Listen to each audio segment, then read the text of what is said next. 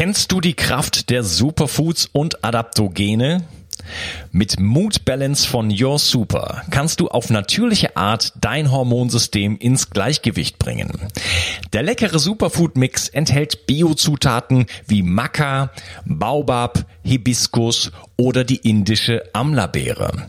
Das schmeckt nicht nur gut, sondern kann auch Symptome von Stimmungsschwankungen, PMS oder der Menopause verringern.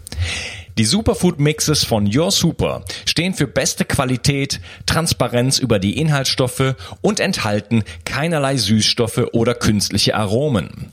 Moon Balance gibt es auch im Set mit Bambustrinkhalmen und einem E-Book mit leckeren Rezepten wie dem Kokosnuss Blaubeere Wassereis, dem Moonberry Smoothie oder dem fruchtigen Sparwasser. Perfekt für den Sommer. Und das Beste ist, mit der Zauberformel Bio 360 bekommst du nicht nur satte 15% Rabatt auf deine Bestellung, sondern sorgst auch für deine Gesundheit und unterstützt mich und meine Arbeit. Den Link zu Moon Balance und den anderen leckeren Superfood Mixes von Your Super findest du in der Beschreibung, in den Show Notes und in den Empfehlungen auf meiner Seite. Dein Gehirn besteht zum Großteil aus Fett, wovon der Hauptteil Omega-3 ist und damit essentiell. Darum ist eine gute Versorgung mit hochwertigem Omega-3 entscheidend, wenn es um deine Konzentration und dein Gedächtnis geht. Sie regulieren zudem zahlreiche Stoffwechselvorgänge, die mit deinen Abwehrkräften in Zusammenhang stehen. Baue die so wichtigen Öle genau deshalb regelmäßig in deine Ernährung ein. Du hast keine Lust darauf, Fisch zu essen oder magst ihn nicht einmal? Dann solltest du meiner Meinung nach unbedingt ungesättigte Omega-3-Fettsäuren supplementieren, wenn du optimal versorgt sein willst. Vegan Omega-3 von Brain Effect ist ein hochkonzentriertes Omega-3-Öl, das aus Algen hergestellt wird und sowohl DHA als auch EPA enthält. Auch die Meerestiere bekommen ihr Omega-3 von diesen Algen. Es unterstützt dein Gehirn, dein Immunsystem und ist völlig chemiefrei. Mit nur zwei geschmacksneutralen Kapseln am Tag kannst du dein Gehirn und dein Herz so bestens unterstützen. Ganz einfach umsetzbar. Das Produkt findest du unter www.brain-effekt.com und mit dem Gutscheincode BIO360 bekommst du satte 20% Rabatt auf vegan Omega-3 und alle anderen Einzelprodukte von Brain Effect. Merchandise-Produkte ausgeschlossen. Also, besorge dir jetzt die wichtigen Baustoffe DHA und EPA für deine Gesundheit und Leistungsfähigkeit. Den Link findest du in der Description und in den Show Notes. Bio 360. Zurück ins Leben. Komm mit mir auf eine Reise. Eine Reise zu mehr Energie und fantastischer Gesundheit. Ich möchte dir das Wissen und den Mut vermitteln, den ich gebraucht hätte, als ich ganz unten war. Dabei will ich dir helfen, wieder richtig in deine Energie zu kommen. Zurück ins Leben. Hallo ihr Lieben und herzlich willkommen zu Bio 360. Mein Name ist Unkas Gemmiker und das ist der zweite Teil von meinem Gespräch mit Dr. Winfried Weber. Hallo Winfried. Hallo Unkas. Wir wollen uns weiter über Frauenthemen unterhalten und ähm, du hattest im ersten Teil Traumata und auch multigenerationale, wenn ich das richtig sage, äh, Traumata angesprochen. Ähm, wie geht man denn so ein Thema an? Äh, eine gute Frage, sehr gute Frage. also du hattest ja gesagt, ganz viele und also ganz viele Dinge äh, in der Frauengesundheit haben mit Verspannung zu tun, die haben mit Stress zu tun, müssen aber nicht unbedingt äh, aktuelle Stressfaktoren sein, sondern also, können halt auch ja, von ja, woanders davon kommen. Aus, eine Frau leidet unter chronischen äh, Regelschmerzen oder unter Unterbauchschmerzen oder Kreuzschmerzen, die tief sitzen. Hier wird eine Iliosakralblockade zu vermuten sein. Die normale Ursache für diese äh, Blockade sind Probleme mit dem Partner, sind Probleme mit dem Arbeitsplatz, sind Probleme im wirtschaftlichen Bereich. Jetzt hat die Patientin das aber nicht.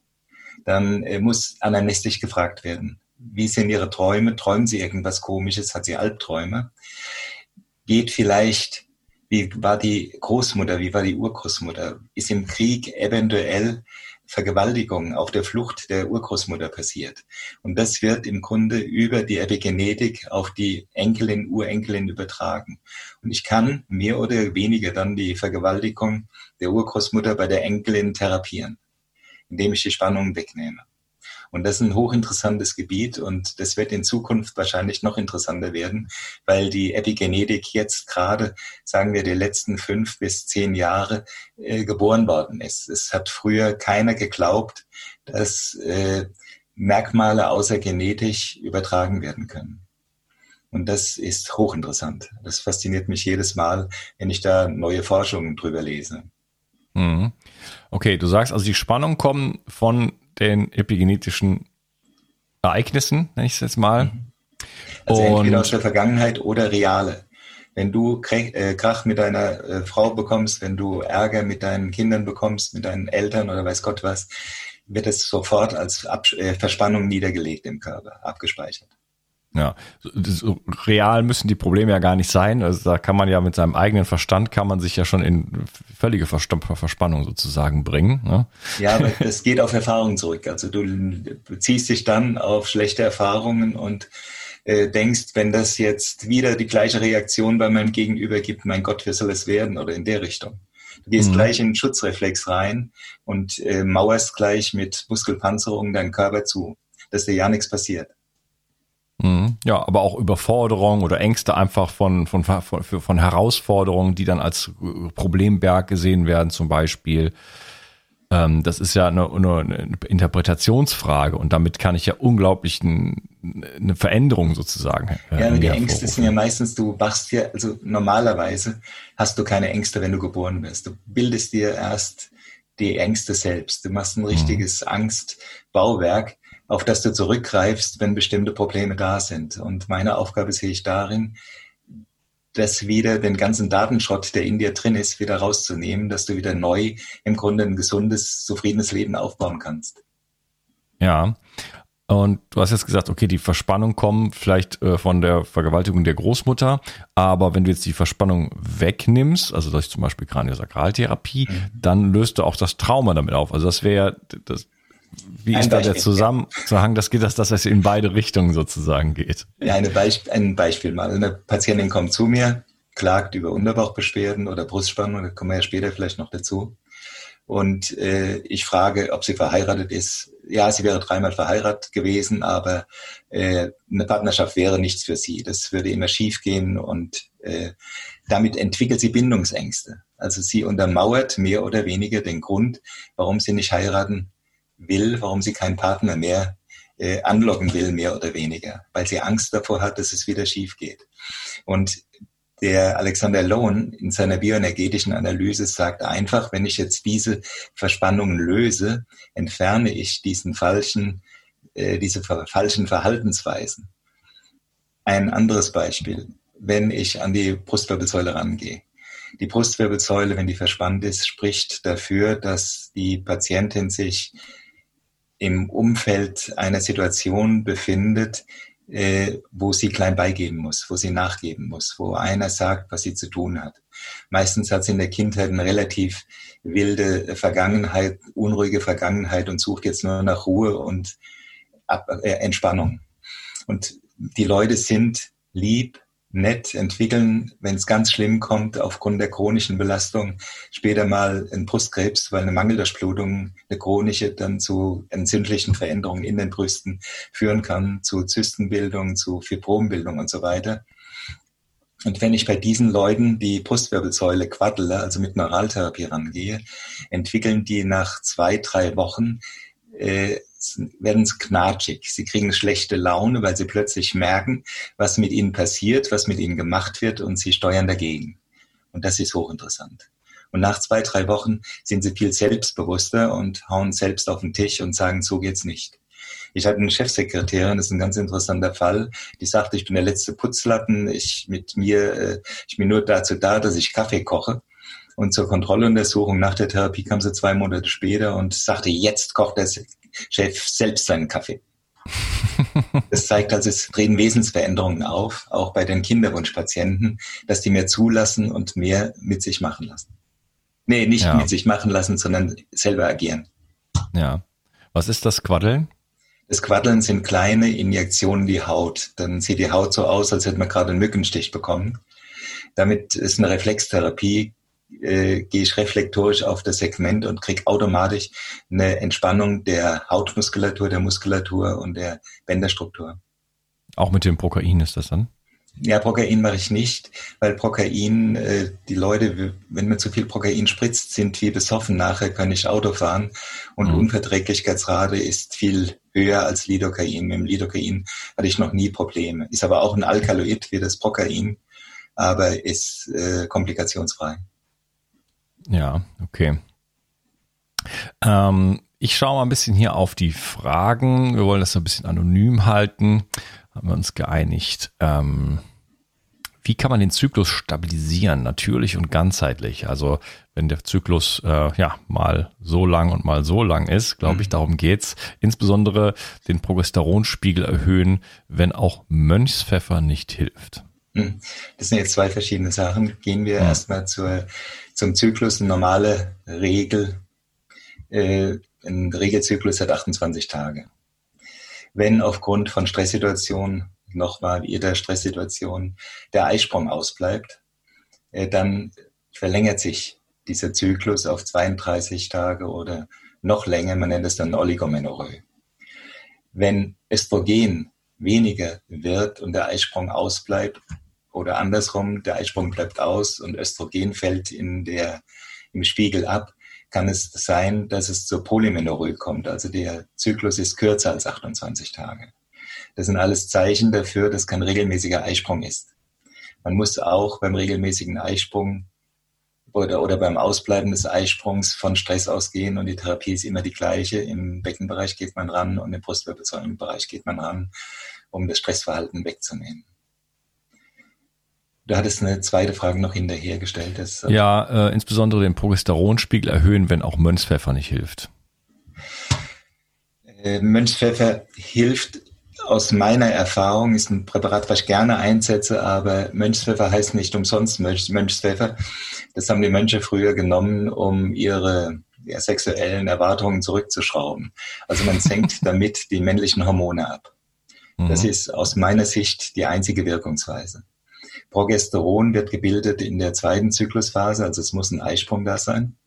Wenn kein Eisprung da ist, hat man einen gewissen äh, Progesteronmangel, was äh, dann oft auch in, sich in Depressionen beispielsweise in Wechseljahren und so weiter äußert.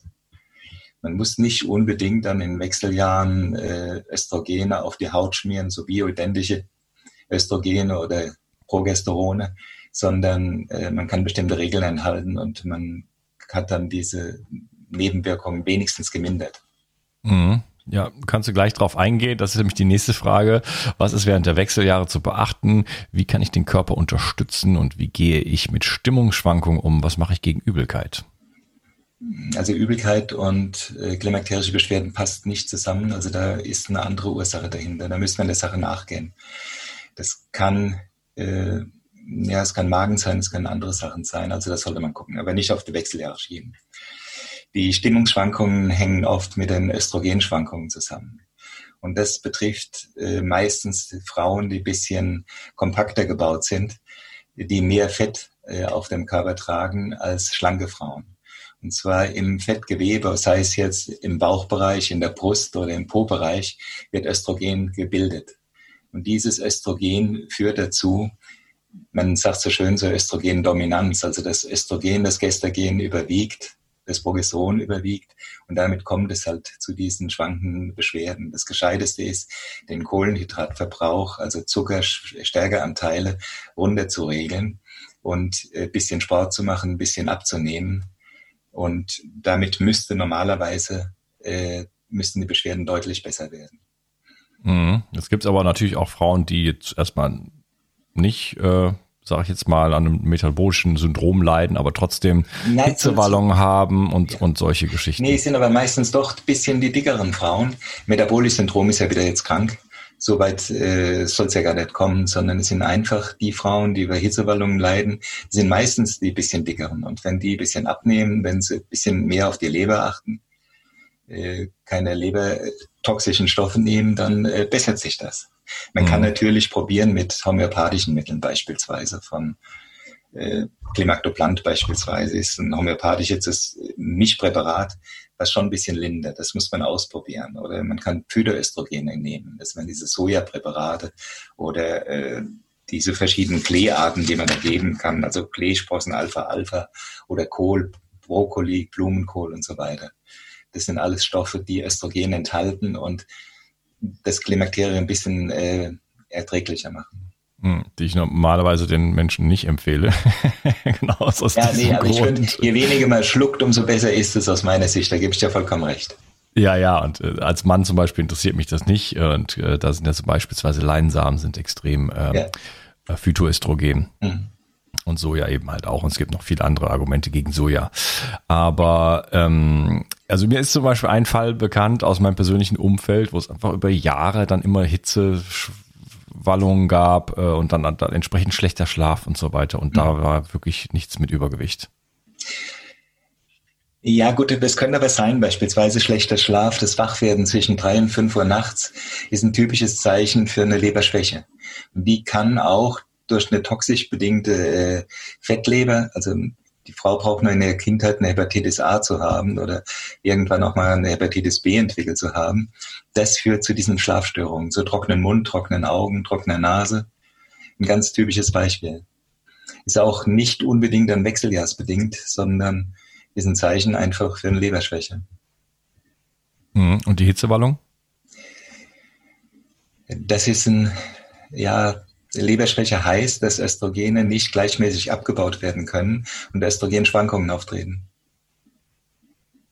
Okay, also durch die Leber können jetzt auch das im Hormonsystem sozusagen wieder äh, Probleme auftauchen. Ja.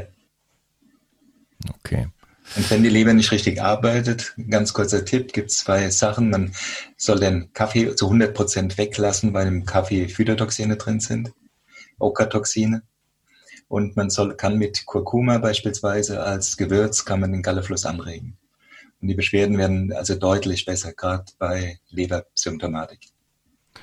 Echt? Mit Kurkuma kann man den Gallefluss anregen? Ja. Okay. Ich mache mir immer Sorgen über Kurkuma, weil es wird zum Beispiel oft mit Piperin äh, benutzt, weil eigentlich Kurkuma, der Körper will ja gar nichts davon haben. So. Der, Körper entgiftet, dass die Leber entgiftet Kurkuma. Ja, und deswegen nimmt man Piperin und schaltet damit die Entgiftungsfunktion in der Leber ab.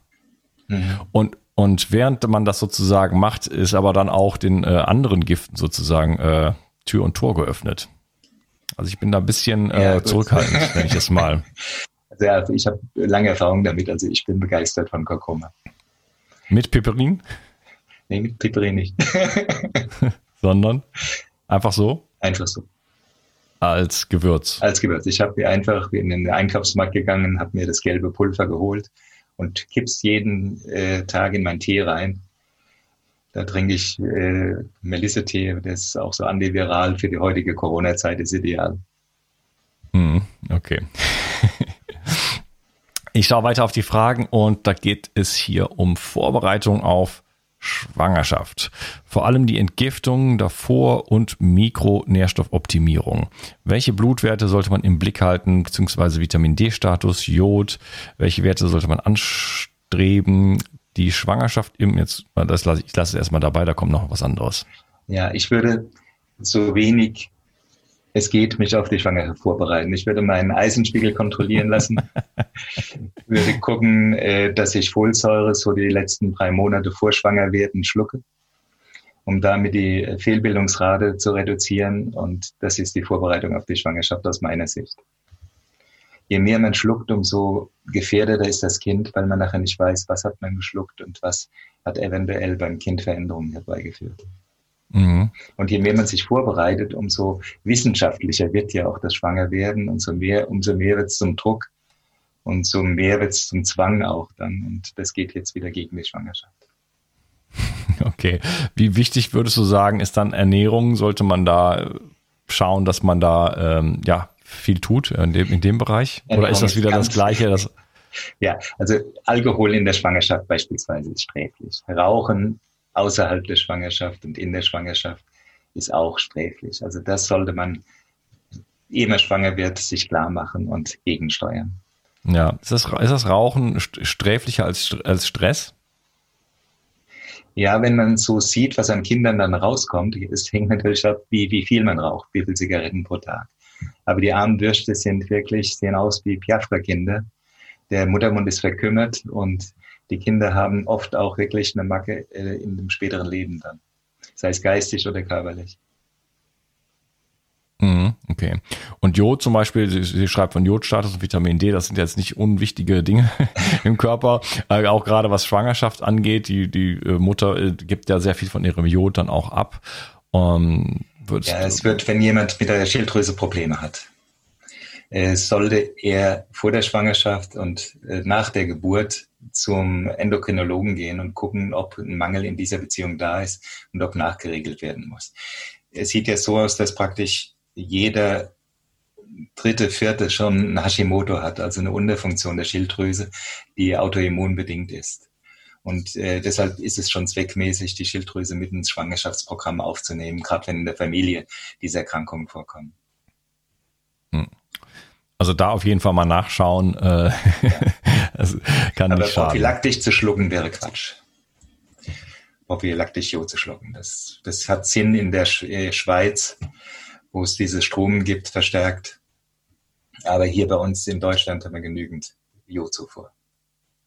Mhm, ja, aber es gibt ja noch, also es ist ja nicht nur, ist ja nicht nur die Schilddrüse, die Jod benötigt, sondern auch zum Beispiel die Gebärmutter, äh, die Brüste, also da ist der Bedarf ist, ist der Bedarf ist nicht ist ist schon relativ hoch und wir bekommen nicht so viel eigentlich. Ja, der Bedarf ist aus meiner Sicht mehr durch die Pharma gemacht. Ich, das heißt? Das heißt, äh, es wird darauf hingewiesen, das ist benötigt, das ist benötigt. Die Folsäurewerte sind ja inzwischen angehoben worden von 400 Mikrogramm auf 800 Mikrogramm vor der Schwangerschaft bis zur zwölften Woche dann geht man auf 400 Gramm zurück. Also die Dosierung geht immer höher und ich habe wenig Vertrauen in diese Empfehlung, weil die meisten sind gesteuert. Die meisten Leute und die meisten Pharmafirmen wollen Geld verdienen, was ich auch verstehe. Aber man weiß nicht, was man mit den Nahrungsergänzungsmitteln eventuell anrichtet. Ja, aber das sind ja nicht patentierbare äh, einfach äh, Mineralstoffe oder also da, da, damit wird ja nicht so viel Geld verdient und die, die Empfehlung der D, ähm, der DGE niedrig. Ja, gut. Nein, es gibt, ich, ich gebe dir recht. Es gibt, wenn du gezielt etwas machen willst, dann kannst du dir einen Plan aufstellen, wo bestimmte Nahrungsergänzungsmittel drinstehen. Aber ich setze Beschwerden voraus. Also es müssen schon Beschwerden da sein, dann macht das Sinn. Das Vitamin D beispielsweise hat äh, sehr viele Gegner, das sagen jetzt Schulmediziner beispielsweise, wenn der Vitamin D-Spiegel in Ordnung ist, braucht man kein D3 zu schlucken. Aber er hat wahrscheinlich nicht erkannt, dass D3 auch ein Medikament ist. Es führt zu einer Verstärkung der Durchblutung und wirkt dadurch antientzündlich. Und das ist ein tolles Medikament, um bestimmte Krankheiten, äh, auch Hauterkrankungen und so weiter anzugehen.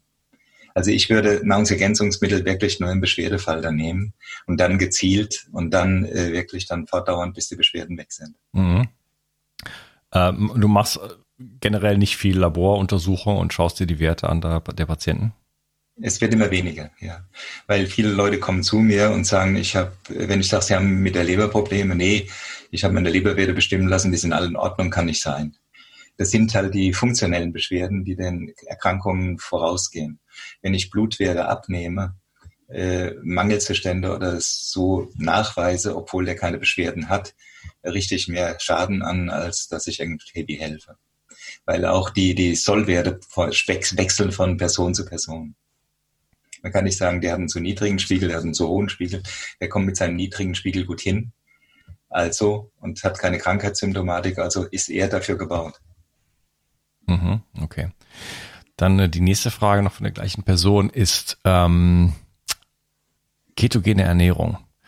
Ist das äh, sinnvoll in der Schwangerschaft? Äh, wie wirkt sich das auf das Kind aus? Also ketogene Ernährung, kurz erklärt, ist eine sehr, sehr kohlenhydratarme Ernährung, wo man dann in äh, ja, Fettstoffwechsel sozusagen kommt und äh, der die Leber Ketonkörper bildet, die dann auch als Nahrung sozusagen für unsere Zellen dienen können. Ähm, ist das in der Schwangerschaft, ist das was, was du auch empfehlen könntest oder ist das eher kritisch zu sehen? Also eine ketogene Ernährung äh, bin ich kein absoluter Freund davon. Man muss definieren, was ist ketogene hm. Ernährung. Mhm. Wenn ich äh, die Kohlenhydrate, die bekannten Kohlenhydrate, also die kurzkettigen wie Zucker und Stärke weglasse, ist das gut. Wenn ich die langkettigen Kohlenhydrate wie die Gemüseanteile, also die basischen Stoffe, regelmäßig zu mir nehme, äh, ist das gut für die Schwangerschaft. Aber das würde ich nicht als ketogene Ernährung bezeichnen, wenn ich Zucker und äh, Stärke weglasse. Ich empfehle meinen Leuten immer, was wirklich eine tolle Sache ist, die Paleo-Diät, also glutenfrei, laktosefrei und Kohlenhydrat reduziert.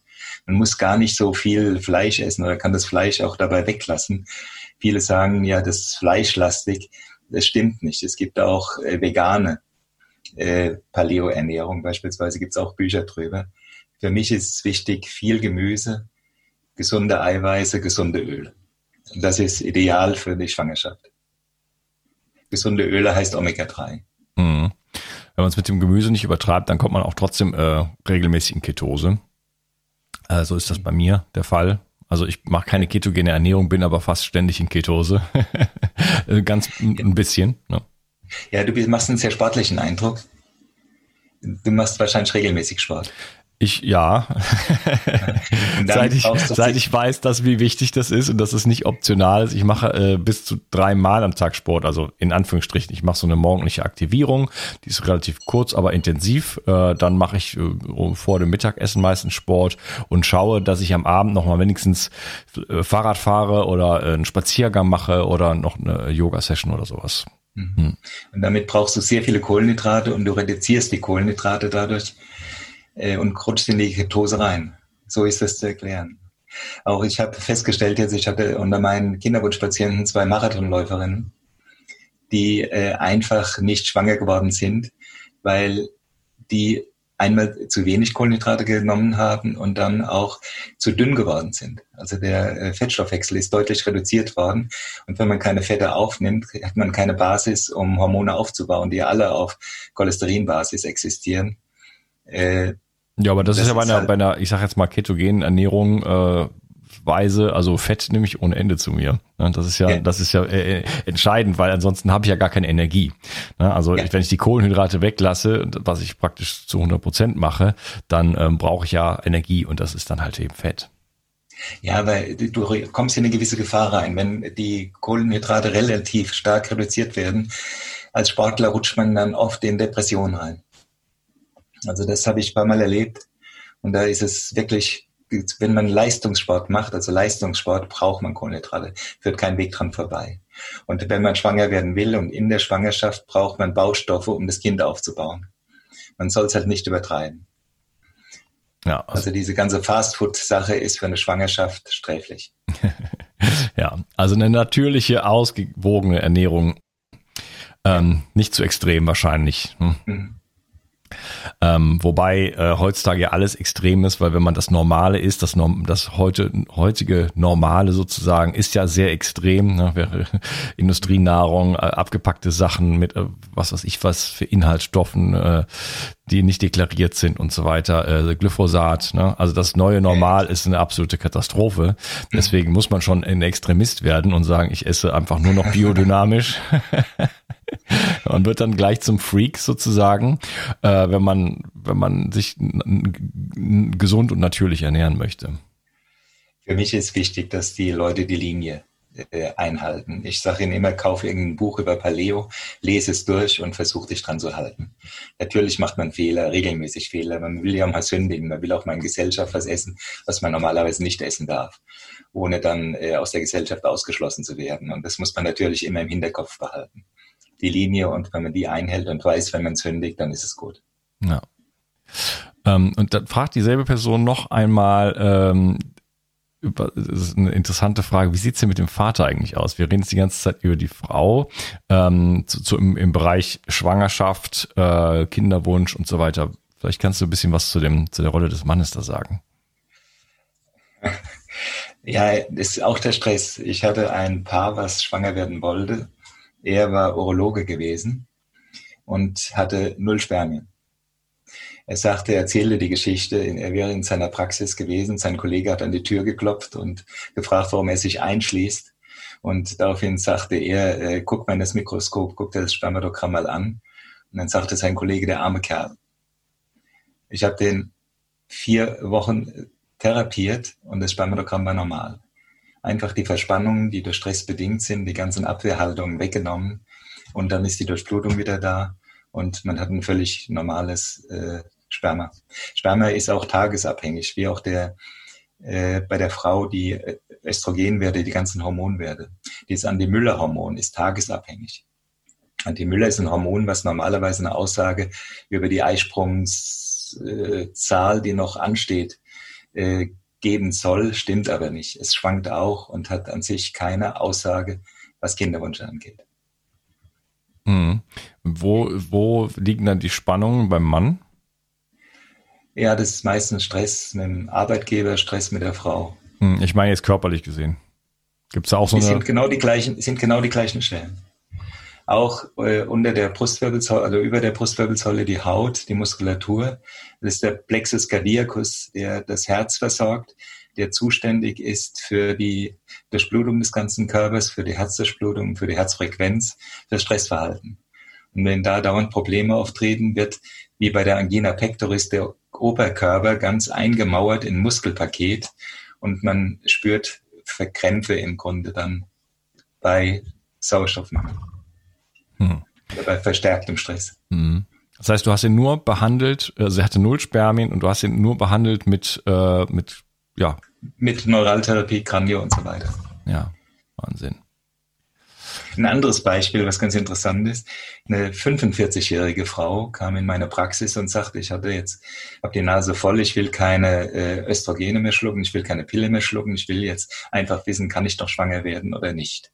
Daraufhin äh, hatte ich die Werte, die Blutwerte zum Professor Gibbs hieß der damals, der Hormonpapst in Deutschland damals gewesen, geschickt. Und er sagte, nein, äh, sie ist voll im Klimakterium drin. Es besteht keine äh, Chance, schwanger zu werden und sie ist, braucht keine Angst zu haben. Drei Monate später nach der Therapie haben wir Blut wieder abgenommen, zu dem gleichen geschickt. Diagnose Eisprung im Moment. Hm, Wahnsinn. Ähm, ja, mein Lieber, ich würde sagen, noch eine Unterbrechung und machen einen dritten Teil. Da habe ich noch einige Fragen äh, hier auf der Liste sozusagen. Und äh, ja, ich freue mich auf den nächsten Teil mit dir und danke dir erstmal für diesen. Gerne auch. Mach's danke. Gut. Ciao. Kennst du schon mein Buch Zurück ins Leben, Wege aus der Müdigkeit? In diesem Buch stelle ich dir Techniken vor, die dir, egal ob jung oder alt, ob krank oder fit, helfen können, nicht nur deine Müdigkeit loszuwerden, sondern mehr Energie und Gesundheit in dein Leben zu bringen. Du lernst, wie du am Atem deinen Gesundheitszustand präzise ablesen kannst und mit einer einfachen Übung deutliche Verbesserungen im Bereich der Durchblutung, der Sauerstoffversorgung, der Nährstoffversorgung deiner Zellen und damit verbunden vielen anderen Symptomen erfahren kannst.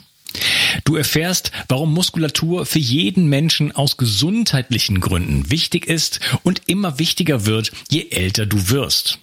Ich zeige dir eine Technik, mit der du, egal wie es dir jetzt geht, schnell große Erfolge erzielen kannst. Ich stelle dir die sieben größten Energieräuber vor und vor allen Dingen die sieben größten Energiegeber. Außerdem erzähle ich dir noch meine gesamte Geschichte im Detail. Das Buch gibt es als Printversion und als E-Book-Version. Beides kommt mit einem über sechsstündigen Hörbuch und Beispielvideos. Ich habe dieses Buch im Eigenverlag veröffentlicht.